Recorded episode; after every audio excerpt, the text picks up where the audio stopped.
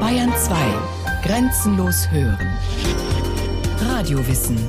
Montag bis Freitag nach den 9 Uhr Nachrichten.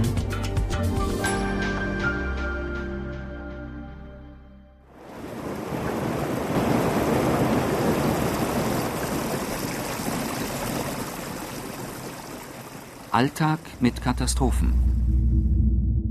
Dezember 96, Januar 97.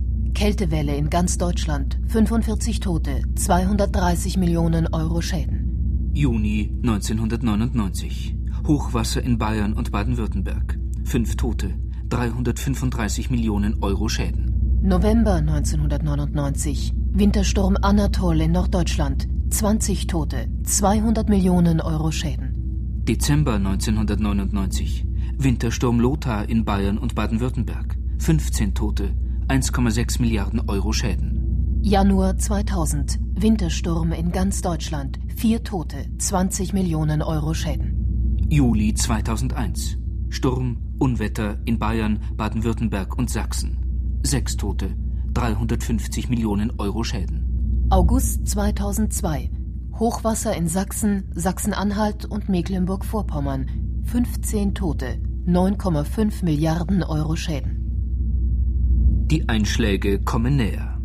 Bald jedes Jahr wird Deutschland von Stürmen, Unwettern oder Hochwassern heimgesucht.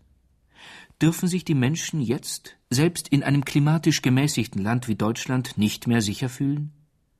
Manche Forscher sagen, eine solche Häufung von Katastrophen kann vorkommen, das hat noch nichts mit einer Klimaänderung zu tun. Andere hingegen sind der Überzeugung, die Katastrophen sind Folgen des Klimawandels. Einer von ihnen ist Professor Wolfgang Seiler, Direktor des Instituts für Meteorologie und Klimaforschung in Garmisch. Ironie des Schicksals. Er hat schon früh und immer wieder vor dem Klimawandel und seinen Folgen gewarnt. Und wie zum Beweis sind im Frühjahr 1999 die reißenden Bergbachfluten durch sein Garmischer Institut hindurchgerauscht. Das Dramatischste, was ich erlebt habe, war 1999, als ich von München nach Garmisch-Partenkirchen fuhr und mich unterwegs meine Frau anrief und sagte, aber bitte ruf vorher mal beim Landratsamt an, ob du überhaupt nach Garmisch-Partenkirchen reinkommst, denn Garmisch-Partenkirchen ist überschwemmt. Und wir haben es dann geschafft bis nach Ettal und nach Oberau und dann war mehr oder weniger Schluss. Es schwammen sozusagen die Baumstämme von einem nahegelegenen Sägewerk auf der Straße und die Feuerwehr hat uns dann einen kleinen Weg noch gezeigt und wir sind nach Garmisch-Partenkirchen reingekommen, weil, und das war ein absolutes Muss für mich, das Institut unter Wasser stand.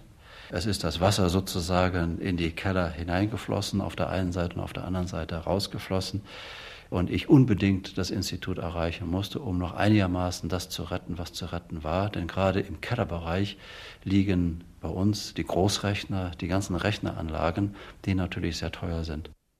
Heute hat Wolfgang Seiler einen eigenen Damm um das Institut ziehen lassen. Die nächste Flut kommt bald, und es ist nicht sicher, ob der Erdwall den Wasserfluten standhalten wird. Bis 2030 steigt die Durchschnittstemperatur weltweit um eineinhalb Grad, sagt der Wissenschaftliche Klimarat der UN. In Mittel- und Nordeuropa werden es voraussichtlich sogar zweieinhalb Grad sein. Das bedeutet erstens, im Sommer steigen die Temperaturen mehr als im Winter. Hinweis, die Hitzewelle im Sommer 2003. Und zweitens, Unwetterkatastrophen nehmen zu. So Professor Ulrich Schumann vom Institut für Physik der Atmosphäre am Deutschen Zentrum für Luft- und Raumfahrt DLR in Oberpfaffenhofen. Wir gehen auch davon aus, dass es häufiger extreme Gewitterereignisse mit starken Gewittern und so etwas geben wird, sodass es so sein könnte, dass hier in Süddeutschland im Mittel im Sommer weniger Regen fällt, aber wenn Regen fällt, er so stark fällt, dass er alles wegschwemmen kann und große Unwetter auslösen kann. Wobei diese Änderungen im Niederschlag in der Größenordnung 30 Prozent ausmachen. Beweis die lange Liste der Naturkatastrophen weltweit in den letzten Jahren. Allein 1999 Sturzfluten in Venezuela, Hurrikan, Tornados, Hitzewelle und Winterstürme in den USA, Hagelstürme in Australien, Dürre im Iran, Überschwemmungen in China und Vietnam. DLR-Atmosphärenforscher Ulrich Schumann will als Wissenschaftler nicht von seinen Gefühlen überwältigt werden aber mit Blick auf das extreme Wetter der vergangenen Jahre wird ihm doch bange. Das Erdsystem wird eine Änderung durchmachen, wie noch nie beobachtet in der Vergangenheit. Ein solches Experiment hat die Erde noch nicht über sich ergehen lassen. Es wurde noch nie so warm, wie es möglicherweise Ende des laufenden Jahrhunderts sein wird auf der Erde. Auch in den letzten Millionen Jahren nicht. Ja? Es war noch nie so warm. Wir wissen nicht, was passiert, wenn die ganzen Gletscher weg sind. Folgen der Klimaänderung. Erstens mehr Niederschläge. In Nordeuropa müssen wir mit einer Zunahme der Niederschläge rechnen, werden wir im Mittelmeerraum mit einer Abnahme der Niederschläge rechnen müssen. Das heißt, da, wo es heute schon trocken ist, wird es vielleicht noch trockener. Und das ist natürlich von mindestens so großer Auswirkung wie ein paar Grad Temperaturveränderung. Auch in Mitteleuropa wird es im Sommer heißer und trockener, meint der garmischer Klimaforscher Wolfgang Seiler. Wir werden immer mehr in den Genuss und ich setze das jetzt mal in Anführungszeichen, dieses Azorenhochs kommen. Und das ist der Grund, weshalb wir für unser Gebiet im Sommer eine überproportionale Temperaturzunahme gegenüber der weltweiten Entwicklung erwarten müssen. Aber was noch viel schlimmer ist, wir werden mit einer Reduktion des Niederschlags rechnen müssen. Wir gehen davon aus, dass das etwa im Bereich für das Jahr 2050, 2060, das ist der Zeitraum, in dem wir mal gerechnet haben, dass es da etwa bei 50 Prozent Reduktion des Niederschlags liegen wird. Einen Vorgeschmack lieferte das Wetter bereits im Sommer 2003. Da wurde das Wasser auch in Gegenden knapp, die sonst reich damit gesegnet sind. Die Winter hingegen werden relativ warm und sehr feucht. Die Bilder von strahlenden, kalten Tagen und tief verschneiten Landschaften schmelzen im Dauerregen davon. Im Spätwinter wird sich der Regen mit dem Schmelzwasser aus den hohen Gebirgslagen vereinigen und zu reißendem Hochwasser werden. Das Jahrhunderthochwasser von einst, morgen ist es Saisonroutine. Außerdem die mit Wasser vollgesogenen Tiefdruckgebiete schieben warme Luft vor sich her und ziehen kalte hinter sich nach. Die Folge sind verheerende Winterstürme. Hitze und Trockenheit im Sommer, Nässe satt und Stürme im Winter. Erste Proben seiner Wechselhaftigkeit hat das Klima längst geliefert. Aber es soll noch schlimmer kommen. Folgen der Klimaänderung. Zweitens, der Berg kommt.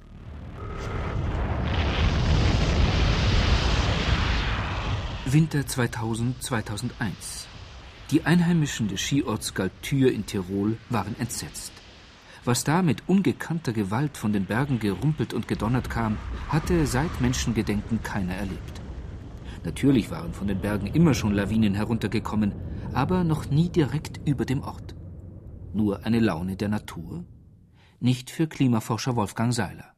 Wenn es tatsächlich im Winter diesen höheren Niederschlagszuwachs kommt, wenn die Windgeschwindigkeiten in den Hochlagen zunehmen werden, weil eben die Tiefdruckgebiete in größerer Folge über unser Gebiet hinwegziehen, dann heißt das, dass nicht nur mehr Schnee fällt, er wird auch stärker verdriftet. Es bilden sich dann diese hohen Wächten, also die Schneeansammlungen, die dann diese Extremlawinen auslösen. Das heißt, wir werden in der Zukunft mit mehr Lawinen, aber auch mit stärkeren Lawinen rechnen müssen. Und jeder, der sich in den Alpen ein bisschen auskennt, weiß, wenn sich da jetzt auch noch die Windrichtungen ändert, diese Schneeansammlungen an ganz anderen Stellen erfolgen können, als das heute der Fall ist.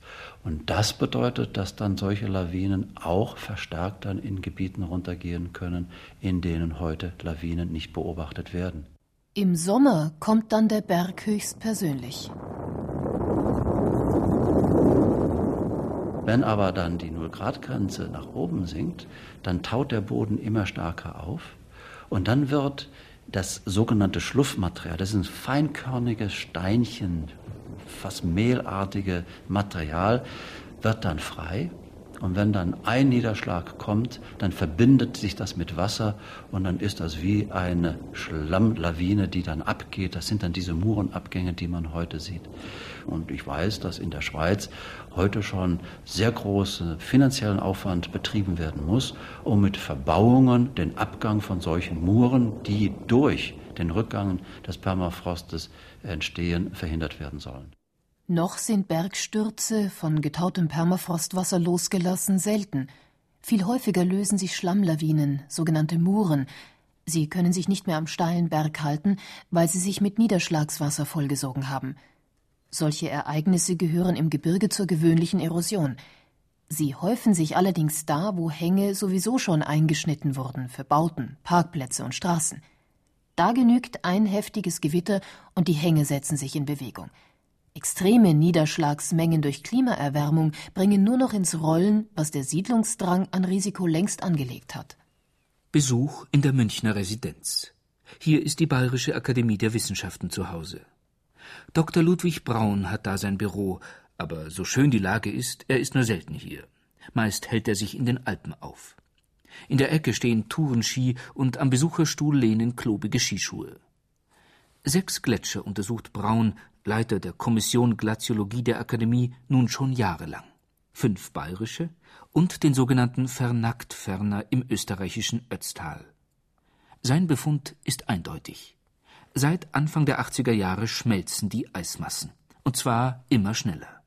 Die Winter sind zu warm. Zu wenig Schnee füllt die Sommerschmelze wieder auf. Wenn jetzt viele Jahre hintereinander dieser Massengewinn fehlt, dann wird der größte Teil des Gletschers aperes Eis. Und das apere Eis ist dunkler als der Schnee und der Firn. Und dann kann also bei gleichen Einstrahlungen, bei gleichen äh, meteorologischen Bedingungen eigentlich, viel mehr Eis schmelzen. Das heißt, der Gletscher selbst verliert dann durch diese besonderen Umstände viel mehr Masse und viel mehr Abfluss wird beobachtet als eben unter ausgeglichenen Verhältnissen. Die Folgen des Klimawandels, hier sind sie zum Greifen. Früher magerten die Gletscher im Sommer ab und legten im Winter wieder zu. Jetzt schmelzen sie nur noch. Die Zungen ziehen sich aus den Tälern zurück und hinterlassen dicke Schuttmoränen, die sie einst vor sich hergeschoben haben. Die Menschen in den Alpentälern fürchten schon um ihre eisernen, eisigen Wasserreserven. Es schmelzen nicht nur die Gletscher in den Alpen, in aller Welt ziehen sie sich zurück. In der Antarktis brechen vom weit ins Meerwasser hinausreichenden Festlandgletscher Eisberge ab, die so groß sind wie das Saarland. Diese gewaltigen Platten schwimmen weit hinaus und lösen sich langsam in den Fluten auf.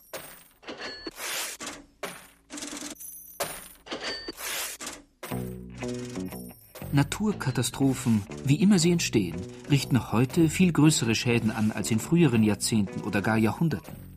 Das stellt jedenfalls Dr. Gerhard Berz von der Münchner Rückversicherung in seiner Statistik fest. Wenn wir die letzten zehn Jahre mit, wir tun das immer mit den 60er Jahren, weil wir da dann noch verlässlichere Daten haben, vergleichen, dann sehen wir, dass die volkswirtschaftlichen Schäden ungefähr auf das Achtfache gestiegen sind. Schon nach Berücksichtigung der Inflation. Also schon auf heutige Werte hochgerechnet achtmal so große Schäden und die versicherten Schäden sogar auf das 14-fache also wirklich dramatisch zugenommen haben. Innerhalb von praktisch vier Jahrzehnten haben sich die Schäden vervielfacht.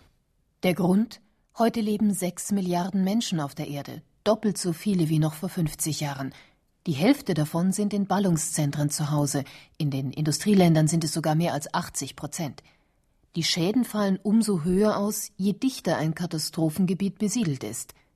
Hinzu kommt, in entwickelten Ländern sind Wirtschaft und Technik hoch getrimmt, also teuer und besonders verwundbar. Wenn Strom, Öl, Gas und Wasserleitungen unterbrochen sind, liegt die Wirtschaft brach. Wenn die Erde bebt. Die größten Menschenverluste in der jüngeren Vergangenheit sind ja bei einem Beben in China zu beklagen. 1978, bei dem es mehr als 240.000 Tote äh, gegeben hat. Und äh, es wird spekuliert, dass diese offiziell bestätigte Zahl in Wahrheit noch überschritten wurde. Hier fand es nun unmittelbar unter einer Millionenstadt statt. Daher die großen Schäden. Helmut Gebrande, Geophysiker an der Universität München, erinnert daran, kein Erdbeben hat mehr Opfer gefordert als das 1978 im südchinesischen Zangyang. Die Erdbebengürtel liegen da, wo die kontinentalen Platten zusammenstoßen und sich untereinander schieben. So entstehen an den Rändern der Platten Spannungen. Die stauen sich eine Zeit lang auf, bis sie explodieren. Am heftigsten bebt es rund um den Pazifischen Ozean, etwa an der San Andreas-Verwerfung in Kalifornien, unter den japanischen Inseln, aber auch zwischen afrikanischer und euroasiatischer Platte, etwa in der Türkei. Ein weltweites Netz von 1000 seismografischen Stationen, eine davon steht übrigens in Fürstenfeldbruck, zeichnet mit hochempfindlichen Geräten jedes noch so kleine Erdbeben auf. Mit den Daten kommen langjährige Statistiken zustande, aus denen die Fachleute Wahrscheinlichkeiten ableiten, wann, wo ein Beben mit etwa welcher Stärke zu erwarten ist. Istanbul beispielsweise muss mit einer Wahrscheinlichkeit von etwa 60 Prozent in den nächsten Jahren ein Beben der Stufe 7 erwarten. Ähnlich Kalifornien und Japan. In Kalifornien wird damit gerechnet, und einige Ereignisse dieser Art gab es bereits schon, dass wir in den nächsten Jahrzehnten häufiger Beben zwischen Magnitude 6 und 7 haben werden bis das dann kulminieren wird in diesem erwarteten ganz großen Ereignis, was dann mit dem San Francisco-Beben von 1906 vergleichbar sein dürfte. Möglicherweise findet das allerdings an einer anderen Stelle, mehr im Bereich äh, Südkaliforniens statt als im Bereich von San Francisco.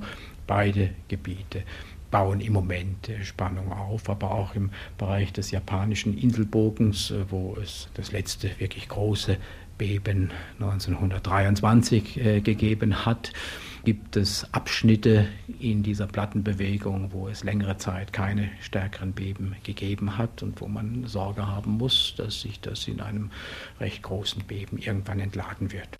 Wenn wirklich wieder dieses Beben, wie es 1923 stattgefunden hat, in äh, Tokio jetzt wieder stattfinden wird, um diese Zeit, dann würden also viele, viele Todesopfer zu beklagen sein. Und wirtschaftliche Schäden, die wurden abgeschätzt in der Höhe von bis zu drei Billionen US-Dollar. Also das ist unvorstellbar. Der stärkste Schaden bei einer Naturkatastrophe, den wir bisher hatten, war der Schaden bei dem Kobe-Ereignis, bei dem Kobe-Beben 1995, wo das erste Mal die 100 Milliarden US-Dollar-Grenze überschritten worden ist. Hier wird nochmal von einer Größenordnung mehr ausgegangen. Das würde auch, das glaubt man dann, die Weltwirtschaft erschüttern. Eine düstere Prognose von Professor Jochen Schau, der am Geoforschungszentrum Potsdam Leiter der Abteilung für Desasterforschung ist. Istanbul, San Francisco und Japan, vor allem Japan, zählen also zu den gefährdetsten Erdbebengebieten der Welt. Dort wohnen Millionen Menschen. Die Geophysik wird danach gefragt, wie genau ihre Prognosen werden können. Eine Prognose im Sinne einer genauen Orts- und Zeitangabe und einer Stärkenangabe ist heutzutage noch nicht möglich. Und es gibt auch berechtigte Zweifel, ob das jemals möglich sein wird, weil der Prozess ein Instabilitätsprozess ist, eine Art chaotischer Prozess, der im Detail äh, wohl nie exakt vorhersagbar wird.